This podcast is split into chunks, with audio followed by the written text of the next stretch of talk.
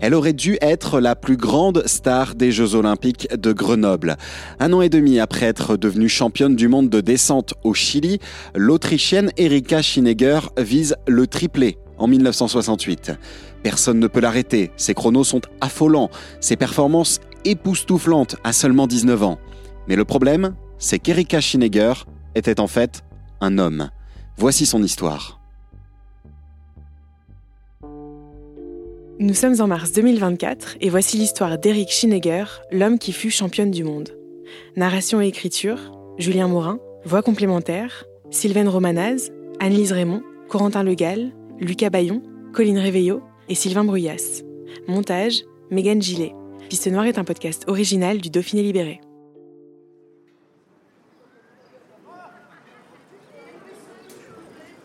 Tiens, voilà Antoine. Il lui manque plus que la chemise à fleurs et c'est Antoine. Nous sommes en août 1966 à Portillo, au Chili. Une station luxueuse érigée cinq ans plus tôt par de richissimes Américains. Et pour en faire la promotion, quoi de mieux que des championnats du monde de ski alpin? Cet été 1966, les meilleurs au monde sont là. Et les meilleurs au monde sont français. Jean-Claude Killy, Guy Perilla, Léo Lacroix, Georges Mauduit, Annie Famoz, les sœurs Guatchel.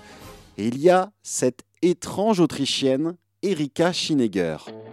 On l'appelait Antoine parce qu'elle ressemblait au chanteur, voilà tout. Marielle Guatchel, alors double championne du monde en 1966. Un jour, pour rigoler, on était entré dans la chambre d'hôtel des Autrichiennes pour les virer de leur lit. Je me rappelle, on a commencé une bataille de polochons on a dû se mettre à 5 pour la maîtriser, Erika. Elle avait une carrure, mais tellement impressionnante. Une vraie armoire à glace. Tout le monde est intrigué par cette paysanne débarquée en trombe parmi les meilleures mondiales quelques années plus tôt. Sa silhouette charpentée, sa voix rauque, ses traits masculins. Ben, on voyait bien tout de même que c'était une fille qui n'attirait pas les garçons. Comme Christine Guatchel, la sœur de Marielle, le grand cirque blanc s'interroge, bruise de rumeurs, se moque d'Erika Schinegger. Cette skieuse âgée de 19 ans qui, week-end après week-end, ridiculise toutes les autres femmes en descente. Et elle va même jusqu'à faire de meilleurs temps que les hommes. Hum, je pouvais rien faire. Il n'y avait rien à faire contre Erika de toute façon. Elle était beaucoup trop forte. Ce que Marielle Guatchel ne sait pas, c'est que les rumeurs sont vraies. Erika était en fait Eric, un homme. Mais ça, même Erika ne le savait pas. Et Erika a souffert de ce problème d'identité au plus profond d'elle-même. Une seule chose la rendait heureuse dans le cauchemar de sa vie intime, le ski.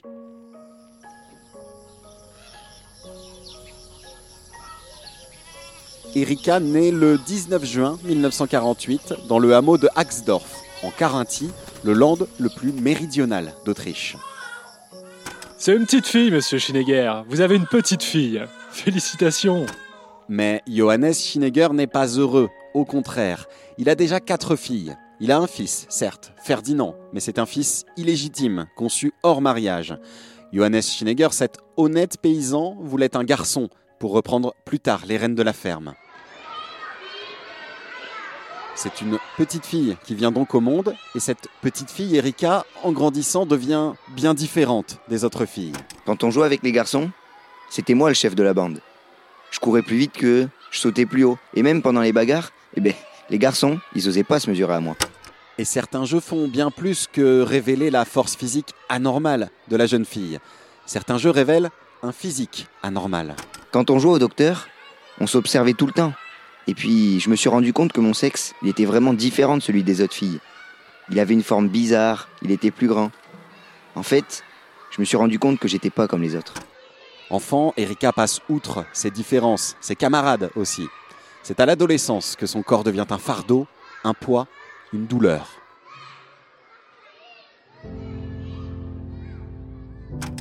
Je me rappelle qu'un jour, une voisine de classe, elle nous avait dit qu'elle avait eu ses règles pour la première fois. J'étais tellement jalouse. Du coup, j'ai inventé une histoire comme quoi moi aussi je les avais eues. Et puis, il y avait ma poitrine. Elle restait plate comme une planche à pain. Le pire, c'est qu'à cette époque, autour de ses 12 ans, un médecin scolaire identifie un souci. Il diagnostique une hernie inguinale, c'est-à-dire une gêne, une grosseur en bas de l'abdomen, et propose une opération. Mais les vacances approchent et Erika refuse. Elle préfère utiliser son temps pour jouer dehors. Si elle était passée sur la table d'opération, les chirurgiens se seraient alors rendus compte que cette grosseur, c'était en fait ses testicules qui se développaient à l'intérieur. Salut Erika, tu vas bien? Je me rendais compte euh, qu'en fait, ce qui m'excitait le plus, c'était les filles. J'avais un mal fou à leur résister. Mais bon, je continue à faire semblant de m'intéresser aux garçons parce que fallait pas que je le montre. Erika vit ses premiers émois devant des photos érotiques de jeunes femmes découvertes dans la chambre de son demi-frère. Elle paye aussi une jeune fille de son village pour qu'elle se déshabille devant elle. Mais elle persiste avec les garçons pour sauver les apparences, notamment avec Eddie, avec qui elle vit une première expérience sexuelle. Ça me faisait mal. En plus, il y arrivait pas. Je sais même pas comment il a pu prendre du plaisir. Parce que moi, j'étais écœuré. J'étais dégoûté. Et le jour de ses 16 ans, avant de rejoindre ses invités pour faire la fête dans son salon, Erika se regarde une dernière fois dans la glace. Eh ben, on peut pas dire que t'es une beauté. Même carrément moche par rapport aux autres.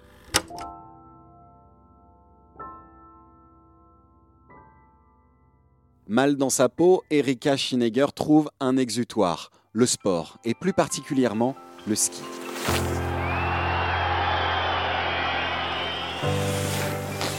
À 12 ans, elle reçoit ses premiers skis et lors de sa première compétition, elle s'impose avec l'avant-dernier dossard, le 314. Une onde de choc en Carinthie.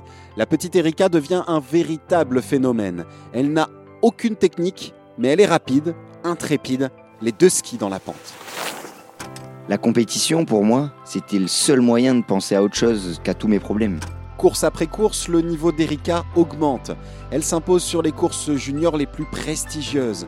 Elle bat déjà les plus grandes championnes de l'époque. Nancy Green, Marielle Guachel aussi.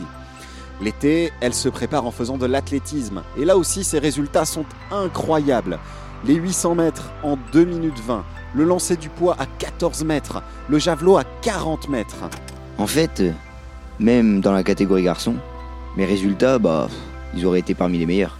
Et seulement 6 ans après ses débuts sur les skis, Erika Schinegger est sélectionnée pour participer au championnat du monde de Portillo, au Chili.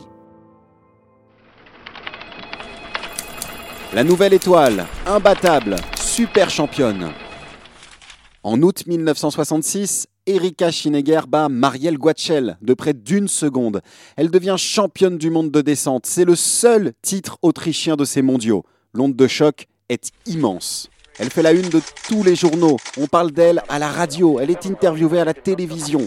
Erika Schinegger n'est plus seulement la star dans sa région, elle est une star mondiale du ski. Maintenant, je pensais qu'à une seule chose. C'était aux Jeux Olympiques de 1968. Je voulais gagner à Grenoble. Je voulais gagner la médaille d'or dans toutes les disciplines. En descente, en slalom et en géant. J'étais vraiment décidé à le faire. Mais ses problèmes personnels sont eux toujours là. En fait, euh, j'aurais jamais pu penser que, que j'étais un homme.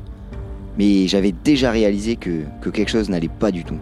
Sa notoriété grandissante et ses succès se multipliant, les questionnements et rumeurs aussi se font de plus en plus forts. Karl Schranz, la plus grande star du ski autrichien du moment, s'exprime dans la presse. Quelqu'un qui me bat en descente? C'est pas possible, ça peut, ça peut pas être une bonne femme. Et les rumeurs deviennent donc des accusations jusqu'à l'été 1967.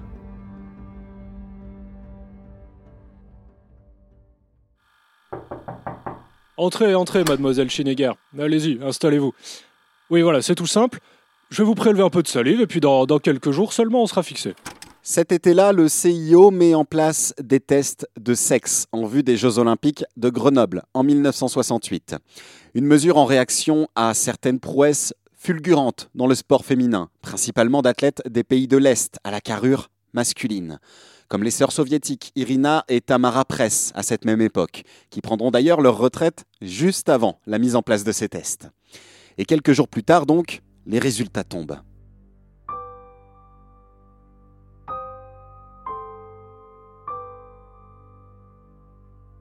Je suis allé à l'hôpital et quand je suis rentré, j'ai eu vraiment peur.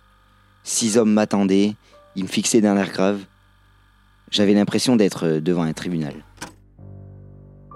Erika Schinegger est bien un homme.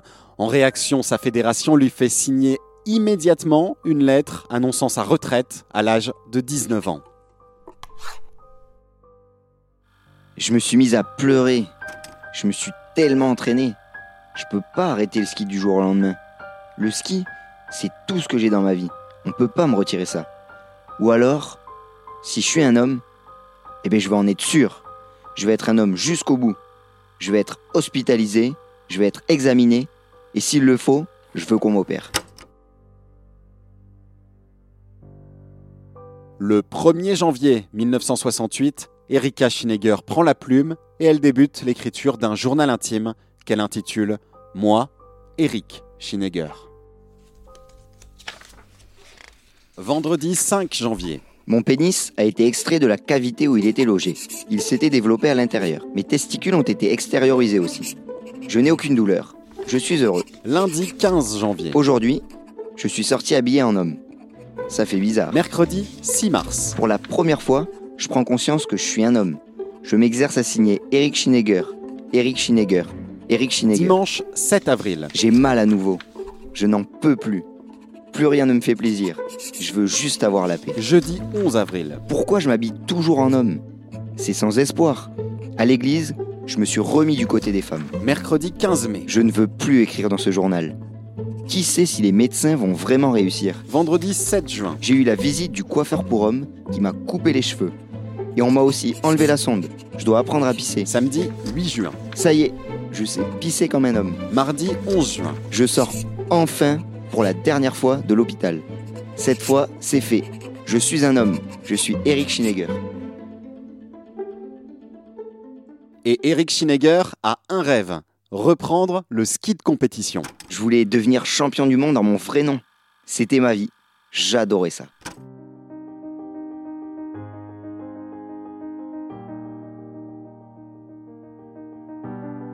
Eric s'entraîne, Eric retrouve les camps, Eric a des bons chronos, Eric bat même quelques-uns des meilleurs skieurs autrichiens, comme le futur champion olympique Hans Klammer. Mais la Fédé ne me voyait plus. Il me voulait plus comme un homme, car je continuerais à faire les gros titres avec mon histoire. Ils avaient peur pour leur réputation. Pour eux, c'était tout simplement plus facile que je sois pas là. L'autre objectif de la fédération autrichienne, c'est de ne pas perdre ce titre mondial de 1966, leur seul cette année-là. Eric a beau remporter trois Coupes d'Europe d'affilée, qu'importe, une astuce est mise en place.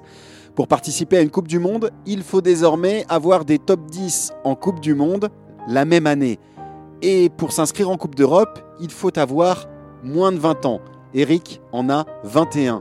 Drôle de coïncidence il comprend que sa fédé ne changera jamais d'avis et il prend définitivement sa retraite en 1972. Il a 24 ans. En 1975, il ouvre son école de ski, il se marie la même année et trois ans plus tard, il devient papa d'une petite Claire. En ayant ma fille, je me suis senti validé, conforté comme un vrai homme. Plus personne ne pouvait me blesser à partir de ce moment. C'est ma fille. Je l'ai eu avec ma femme. Je ne peux être qu'un homme.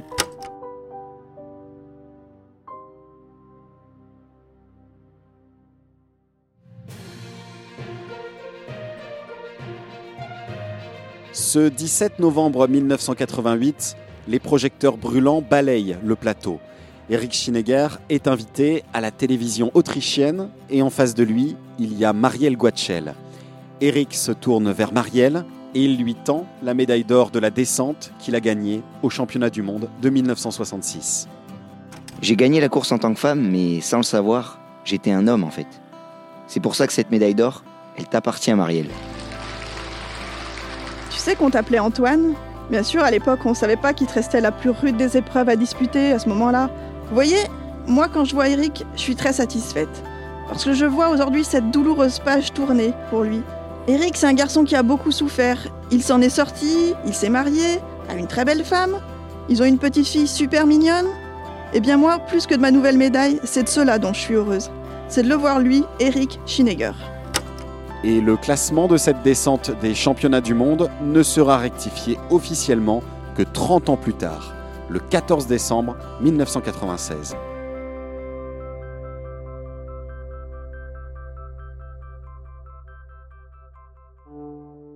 Merci d'avoir écouté ce huitième numéro de Piste Noire consacré à Eric Schinegger, l'homme qui fut championne du monde. Les principales sources utilisées pour ce podcast sont les suivantes. L'autobiographie d'Eric Schinegger intitulée L'homme qui fut championne du monde et l'ouvrage autobiographique de Marielle et Christine Guatchel intitulé Les sœurs Guatchel. À bientôt sur les plateformes du Dauphiné Libéré pour un autre épisode de Piste Noire.